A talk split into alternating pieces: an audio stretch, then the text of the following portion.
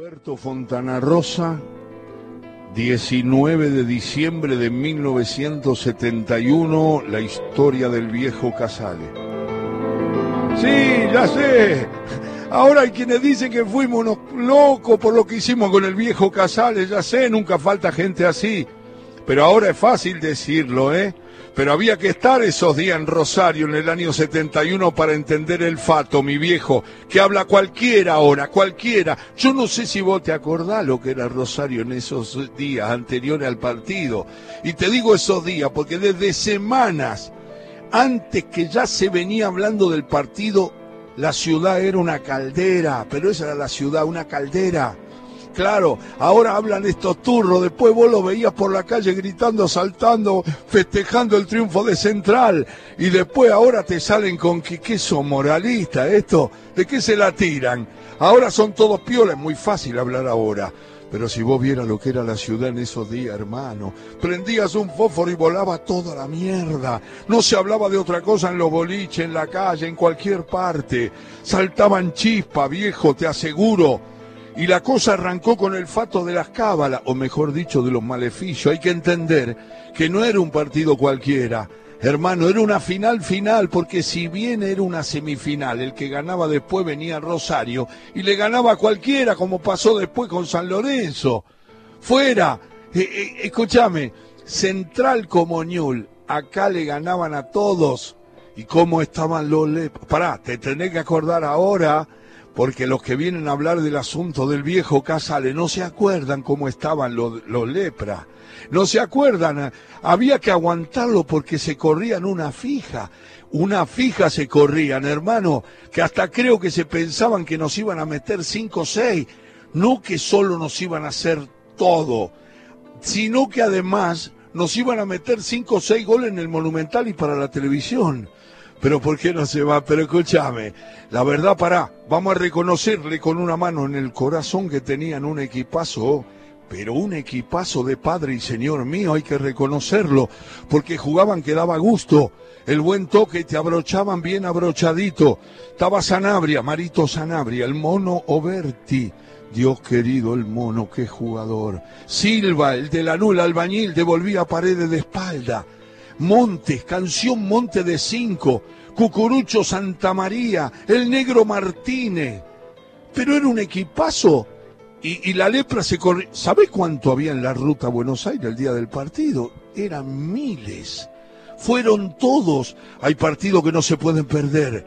Vos no podés. Viste, es como cuando tenés un pariente enfermo, tu vieja, por ejemplo, eh, por ejemplo, sí, si te pasa con tu vieja, sos capaz de ir a la iglesia, de, hacer todo, porque te aseguro que todo sirve para algo. Pero con los muchachos enganchamos con la cuestión de las brujerías, de la ruda macho, de enterrar un sapo detrás del arco de Fenoy, mirá qué arquero tenían, tirar sal en la puerta del vestuario de los jugadores de Newell y todas esas cosas de que siempre se habla. Por supuesto que todas las brujas del barrio ya estaban laburando en la cosa. Había muñecos con camiseta de Newell clavados con alfileres, maldiciones pedidas por teléfono, y hasta mi vieja que no mancha mucho del asunto, tenía un pañuelo atado desde hacía como 10 días de eso de Pilato, Pilato, si no gana central en River no te desato. Después la vieja decía que habíamos ganado por ella, pobre vieja. Si hubiera sabido lo del viejo Casales, pero yo le decía que sí, para no desilusionarla la vieja. Bueno, todo el fato de la ruda macho y el sapo de atrás del arco eran, qué sé yo, cosas muy generales, porque había tipos que lo estaban haciendo y además el partido era el Monumental y no te vas a meter en la pista olímpica a enterrar un sapo porque vas en cano con 30 cadenas, no te saca ni Dios después de la cana. Entonces me acuerdo que empezamos con las cábalas personales, porque me acuerdo que estábamos en el boliche de Pedro y veníamos hablando de eso. Entonces, por ejemplo, resolvimos que a Buenos Aires íbamos a ir en el auto del Dani, porque era el auto con el que habíamos ido una vez a La Plata en un partido contra estudiantes y habíamos ganado 2 a 0. Yo iba a llevar, por supuesto, el gorrito que venía llevando a la cancha los últimos partidos y no me había fallado nunca el gorrito. A ese lo iba a llevar. Era un gorrito milagroso ese. El coqui, por ejemplo, iba a ir con el reloj cambiado de lugar, o sea, en la muñeca derecha y no en la izquierda porque en un partido contra no sé quién se lo cambió en el medio tiempo, íbamos perdiendo y con eso empatamos. O sea que todo el mundo repasó todas las cábalas posibles como para ir bien de bien y no dejar ningún detalle suelto. Te digo más, estuvimos media hora discutiendo cómo estábamos parados en la tribuna en el partido contra Argentino Junior para pararnos de la misma manera en el partido contra Newell's. El bolas de Michi decía que él había estado detrás del valija y el Miguelito porfiaba que el que había estado detrás del valija era él. Mirá vos, hasta eso estudiamos antes del partido para que veas cómo venía la mano en esos días. ¿Y sabés qué te lleva eso, hermano? ¿Sabés qué te lleva el miedo, el cagazo? Te lleva a hacer cualquier cosa como la que hicimos con el viejo Casale. El viejo Casale. Era el viejo del cabezón Casale. Un pibe que siempre venía al boliche y que durante años vino a la cancha con nosotros, pero que para ese entonces se había ido a vivir al norte, a Salta, creo. Lo vi hace poco por acá, estaba de paso, y ahí me acordé, nos acordamos todos que un día en un cumpleaños del viejo del cabezón, en la casa del cabezón, habíamos ido todos los canallas y el viejo había dicho que él, en un momento, dijo, mire que yo nunca, nunca lo vi, lo vi perder a Central contra Newell yendo yo a la cancha. Jamás. Me acuerdo que nos impresionó, el tipo era un privilegiado del destino. Pero vos al principio te preguntas, ¿cómo hizo este tipo para no verlo perder nunca Central contra Newell? ¿Qué hizo? Este coso no va nunca a la cancha, pero dime, ¿alguna vez lo tuviste que ver perder? A menos que no vayas a los clásicos. Y ojo que yo conozco muchos que se borran bien borrados en los clásicos. Y me acuerdo que le preguntamos eso al viejo. Y el viejo Casale nos dijo que no. Y nos explicó. Él siempre iba.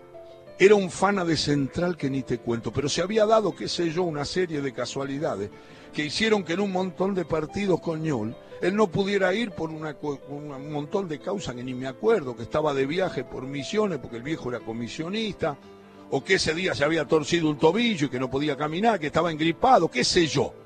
La cosa que el viejo, la posta a posta, era que nunca le había tocado ver perder en la cancha un partido que nos ganara la lepra era un privilegiado el viejo y además un talismán, porque así como hay tipos mufa que te hacen perder el partido a donde vayan, hay otro que si vos lo llevas es número puesto que tu equipo gana.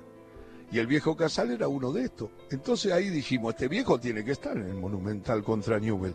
No puede ser de otra forma, tiene que estar. Claro, dijimos, seguro que va a estar. Si es fana de Central, canalla muerte el tipo, pero nos agarró como la duda, ¿viste? Porque nosotros no era que lo veíamos todos los días al viejo, te digo más desde que el cabezón se había ido al norte a laburar, al viejo de él no lo habíamos vuelto a ver ni en la cancha, ni en la calle, ni en ninguna parte. Además, el viejo estaba bastante veterano, porque debía tener como 80 pirulos, no sé si 80, pero en realidad 80 no, pero sus 60, 65 años los tenía por debajo de las patas. Entonces, con el valija, el colorado, el Miguelito, decimos, vamos a la casa del viejo Casale a asegurarnos que va. Y si no va, lo llevamos atado porque también podía ser que el viejo no fuera porque no tuviera guita, qué sé yo. Nosotros ya habíamos pensado en hacer una rifa beneficio, una kermesse, cualquier cosa. El viejo tenía que ir, era una bandera, un cheque al portador. La cuestión, escucha bien, es que vamos a la casa del viejo y a que no sabes con qué nos sale, que andaba mal del bobo, que el médico le había prohibido terminantemente ir a la cancha, mirá vos, nos sale con eso nos cambió todo el clima, que no, que había tenido un infarto en no sé qué partido, en un partido de Morondanga, después que una pelota aparece, pegó en el palo de central y había estado muerto como media hora. La pelota recorrió toda la línea y estuvo muerto. Y lo habían salvado los muchachos con respiración artificial y masajes en el cuore que no había clavado la guampa de pura casualidad y que le había quedado tal miedo que no había vuelto a ir a la cancha desde hacía, ya te digo, como dos años. Hacía dos años que no iba a la cancha el viejo ese. Y no era que solo que él no quería ir, sino que el médico y por supuesto la familia le tenían terminantemente prohibido ir. No sé si no le prohibían incluso escuchar esta, escuchar los partidos por radio. No sé si no se lo prohibían para que no le pateara el bobo, porque parece que el viejo escuchaba algo fuerte y se moría. Le hacías U en la cara y el viejo se iba al otro barrio. ¿Te imaginas nosotros la desesperación? Porque era como un presagio, un anuncio del infierno, era un preanuncio de que nos iban a hacer morir en Buenos Aires. Entonces empezamos a hacerle la croqueta al viejo Casale, a convencerlo, a decirle, pero mire, don Casale, usted tiene que estar, es una cita de honor. ¿Qué va a estar mal usted del cuore si se lo ve cero kilómetros, don Casale? Me acuerdo que lo jodía Miguelito, pero usted está, está hecho un toro. Pero el viejo nada en la suya, que no y que no, le decíamos, que el partido va a ser una joda, que Newell tenía un equipo de morondanga de, de mediocre, y que a los 15 minutos iba a estar ganando Central 3 a 0 y que el partido era una mera formalidad. Y le llegamos a decir la locura de que el gobierno había decidido que tenía que ganar Central para hacer feliz a mayor cantidad de gente. Mirá la cantidad de mentira que le dijimos al viejo, pero el viejo nada, nada una piedra. Para colmo ya habían empezado a rondar la mujer del viejo, la madre del cabezón, y una hermana del cabezón, hija del viejo, que querían saber qué queríamos decirle nosotros al viejo en esa reunión. Porque medio que ya se sospechaban que nosotros no íbamos para nada bueno. En resumen, te lo resumo, el viejo nos dijo que no, que ni loco, que ni siquiera sabía si iba a poder resistir la tensión de saber que se jugaba el partido aún sin escucharlo. Estaba muerto clínicamente. Porque el viejo los diarios los leía, ¿eh? No, sabía cómo venía la mano, cómo era la cosa, no dijo más. Ese día, bien temprano, antes que empiecen a pasar los camiones y los ómnibus con la gente yendo para Buenos Aires, yo me voy a la quinta de un hermano mío que vive en Villadiego. Sí, en Villadiego, en la salida de Rosario. No quería escuchar ni los bocinazos el viejo. Me voy tempranito a lo de mi hermano, que a mi hermano no le importa nada del fútbol y me paso el día ahí sin escuchar radio ni nada, porque el viejo decía una cosa y tenía razón. Si se quedaba en la casa, por más que se encerrara en un ropero, algo iba a oír, algún grito, algún gol, alguna cosa iba a oír y se iba a quedar ahí seco en el lugar. Así que se iba a radicar a la quinta de ese hermano en Villadiego que tenía para borrarse del asunto. Muy bien. Te digo que salimos de la casa del viejo hechos bolsa. Sí, porque veíamos que la cosa venía muy mal. Casi ya era un dato seguro como para decir que éramos boleta. Para colmo al valija, el día anterior al valija, le había caído una tía del campo, una tía piedra y él se acordaba que en ese partido, cuando vino la vieja, San Lorenzo nos goleó. Esa misma tía le había vuelto el lunes, el día antes. El día antes del partido era un presagio funesto el de la tía. Fue cuando decidimos lo del secuestro nos fuimos al boliche y esa noche lo charlamos seriamente. El Dani decía que no, que era una barbaridad, que el viejo se nos iba a morir en el viaje o en la cancha y después iba a armar un lío bárbaro con todo. Nadie le dio, le dio bola al Dani porque siempre había sido un exagerado. Pero nosotros estábamos bien seguros, bien decididos más que nada por una cosa que dijo el valija. El viejo estaba a diez puntos, había tenido un infarto, ¿es verdad? pero hay miles de tipos que han tenido un infarto y vos lo ves caminando tranquilamente por la calle sin hacer tanto lío como este viejo. ¿Qué ganaba con eso de meterse adentro de un ropero, no ir a la cancha o dejar que te rigoree la familia como la esposa, la esposa y la otra, la hermana del cabezón? Por otra parte, para, vos lo sabés, los médicos son unos guachos, ¿viste? Se ve que lo querían hacer durar mil años para sacarle la guita, hacerle experimentos, chuparle la sangre. Y además, para, como decía Miguelito, vos lo veías al viejo Casal, estaba fenómeno, con casi 60 años, te digo, parecía un pibe, pero andaba lo más bien, caminaba, hablaba, se sentaba, se movía, se paraba, ¿qué querés? Chupaba, eh, porque a nosotros nos convidó con Cisano y el viejo se mandó su medidita, no te digo que un vasazo, pero su medidita se la mandó. La cosa es que el Miguelito elaboró una teoría que te juro que me parece perfecta. El viejo era un vivo del año cero, un turrazo, que especulaba con el fato del bobo para pasarla bien y no laburarla nunca más en la vida de Dios. Era Carolina de Mónaco. Con el verso del bobo no ponía el lomo, la tendían a cuerpo de rey, la tenía la vieja, la hermana del cabezón, pendientes de él, viviendo como un bacán el viejo de algún faso se privaba y que no sé si no fasearía escondido, de, no ir a la cancha. Fíjate vos, eso era todo. Vivía como Carolina de Mónaco, como te dije. Bueno, con ese argumento y lo que dijo el Colorado se resolvió todo. Empezamos a decir, a ver cómo podíamos armar un colectivo. Eso era lo más importante. Te la cuento porque es linda. Un día de esto no va, va a aparecer en las elecciones del Reader Digest. Escucha, averiguamos qué ómnibus iba para Villadiego, donde tenía la quinta el hermano del viejo.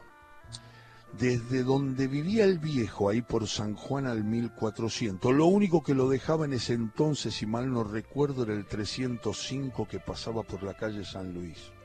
O sea que el viejo tenía que tomarlo en San Luis Paraguay o en San Luis Corriente, no más allá. Ahora, la duda era si el viejo iba a ir en ómnibus o en auto, porque si se iba en auto, estábamos muertos. Y te digo que la cosa venía perfecta porque el viejo nos había dicho que iba a salir bien temprano para no infartarse con las bocinas. O sea que nosotros podíamos combinarlo con el horario de salida nuestra para el partido. Porque también, si salía a la una de la tarde, nos mataba. Porque entonces nosotros nos llegábamos a Buenos Aires. Bueno, hubo que hablar con otros muchachos porque la verdad que convencer al rulo no nos costó nada, a él le daba lo mismo. Y además le contamos los entretelones, te digo que el Colorado manejó la cosa como un capo. El asunto es así.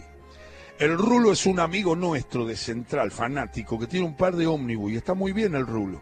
En esa época tenía un par de coches de la línea 305. Fue una fuerte así de grande porque si no teníamos que conseguir otro coche, cambiarle el color, pintarlo, qué sé yo, ponerle el número, un laburo bárbaro, pero el Rulo tenía dos 305 y con uno de esos ya tenía pensado pirarse para el Monumental el día del partido.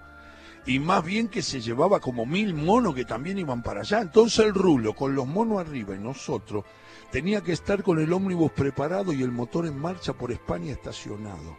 Y el Miguelito se ponía de guardia, tomando un café, justo en un boliche de ahí cerca, de, desde donde veían la puerta de la casa del viejo Casale. Creo que a las cinco de la mañana ya estaba el Miguelito apostado en el boliche haciéndose el tonto y junando para la casa del viejo. Te juro que ni los Tupamaro hicieron, eh, hubieran hecho un operativo como ese, hermano. Fue una maravilla.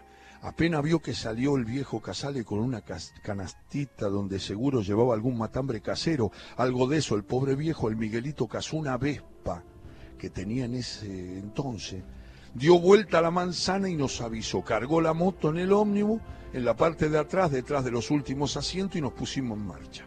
Ya les habíamos dicho a los pibes maquilomberos de la barra que se hicieran bien los sotas, que no dijeran ni media palabra y se hicieran los que apolillaban. Nosotros también, para que el viejo no nos reconociera, estábamos en los asientos traseros haciéndonos los dormidos, incluso con la cara tapada con algún pullover, como si nos jodiera la luz, o con algún piloto, qué sé yo. La cosa es que el día había amanecido frío y lluvioso como la otra fecha patria, el 25 de mayo.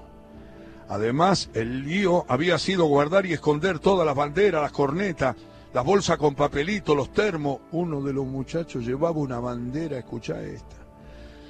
Medía 52 metros, loco. Media cuadra de bandera decía empalme graneros presente y tuvimos que meterla debajo de un asiento para que el viejardo no la bichara. La cosa es que el viejo subió medio dormido, se sentó en uno de los asientos delante de la que ya habíamos dejado libre a propósito para que no viera mucho del ómnibus.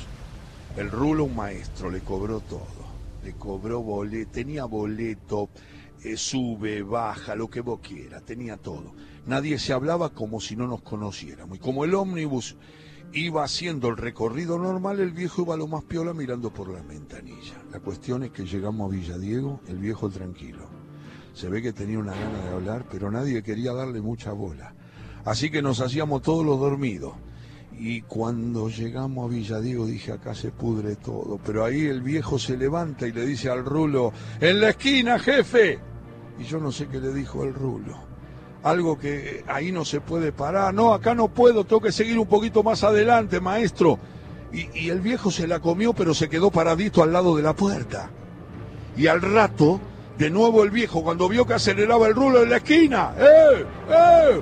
Porque se ve que se habían acabado los versos y el rulo, ¿qué hizo? Y ahí, hermano, no sabe. Fue como si nos hubiésemos puesto todos de acuerdo y te juro que ni siquiera lo habíamos hablado.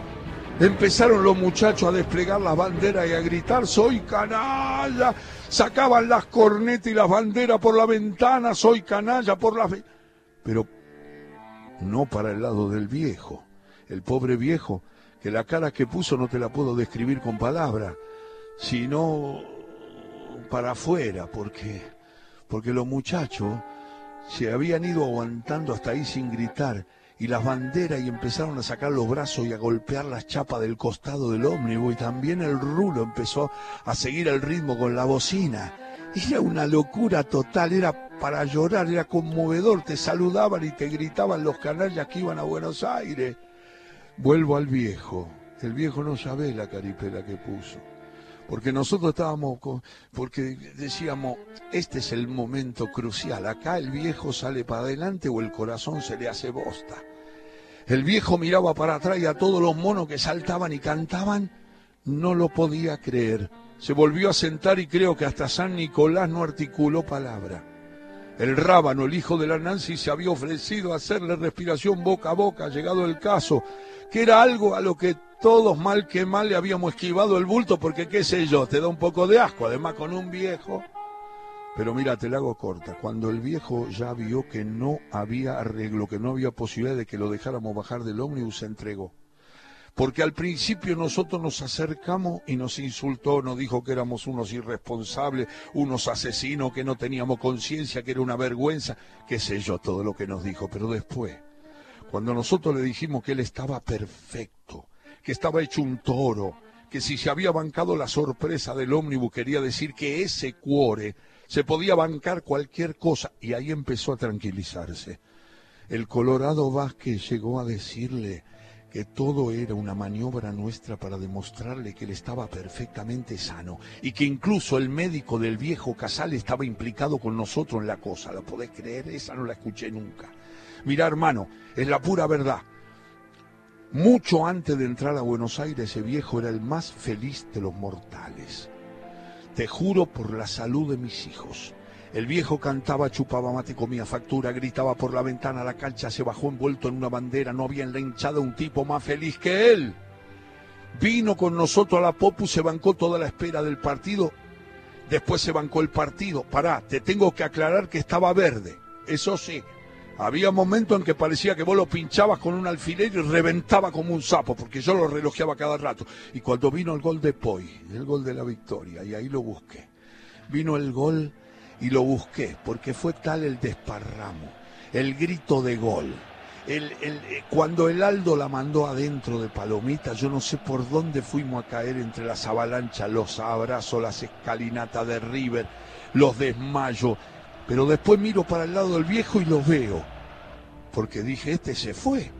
Lo veo abrazado a un grandote musculosa, casi trepado arriba del grandote, llorando y gritando el gol. Y ahí me dije, este hombre, si no se muere aquí, no se muere más. Este hombre, Casale, es inmortal. Después ni me acordé más del viejo. Ay, lo que sufrí. Cortamos clavo. No, escúchame, ni te la cuento. Eso no se puede relatar, hermano, porque rezábamos, nos dábamos vuelta, había gente que se sentaba que no sabía para dónde mirar, porque nos mataron a pelotazos, se enojaron con el gol de Poy. En el segundo tiempo era una cosa que la tenían siempre ellos. que si nos empataban, nos metían cuatro en el suplementario, porque íbamos a largue. Pero escúchame, estaban, escúchame, pero creo que jugaban. Decí que el flaco Minuti el flaco Menuti estaba inspirado, sacó cualquier cosa, vos lo querías ir ese día al flaco ese que parecía que se rompía pedazo en cada centro, le sacó, mirá, un cabezazo de pique al suelo a Manolo Silva que lo vimos todo adentro, desbordó Santa María, cabezazo, chau, listo, chau. La sacó con una uña. Íbamos a ir a besarlo todos, pero ahí nos infartamos todos. Faltaban cinco minutos y si nos empataba Newell's, te repito que éramos boleta en el suplementario. Me acuerdo que miro para atrás y lo veo al viejo, blanco, pálido, con los ojos desencajados, pobrecito, pero vivo todavía. Y ahora para, quiero que me digas esto. Me gustaría que me contesten todos esos que ahora dicen que fue una locura lo que hicimos con el viejo Casal ese día. Me gustaría que alguno de esos turros me contestara si alguno de ellos lo vio como lo vi yo al viejo Casale cuando Iturralde dio por terminado el partido, hermano, que alguien me diga si de casualidad lo vio el viejo Casale como lo vi yo cuando el referí dio por terminado el partido y la cancha era un infierno de festejo de central que no se puede describir con palabras. Te digo que me gustaría que alguien me diga si alguien lo vio como lo vi yo.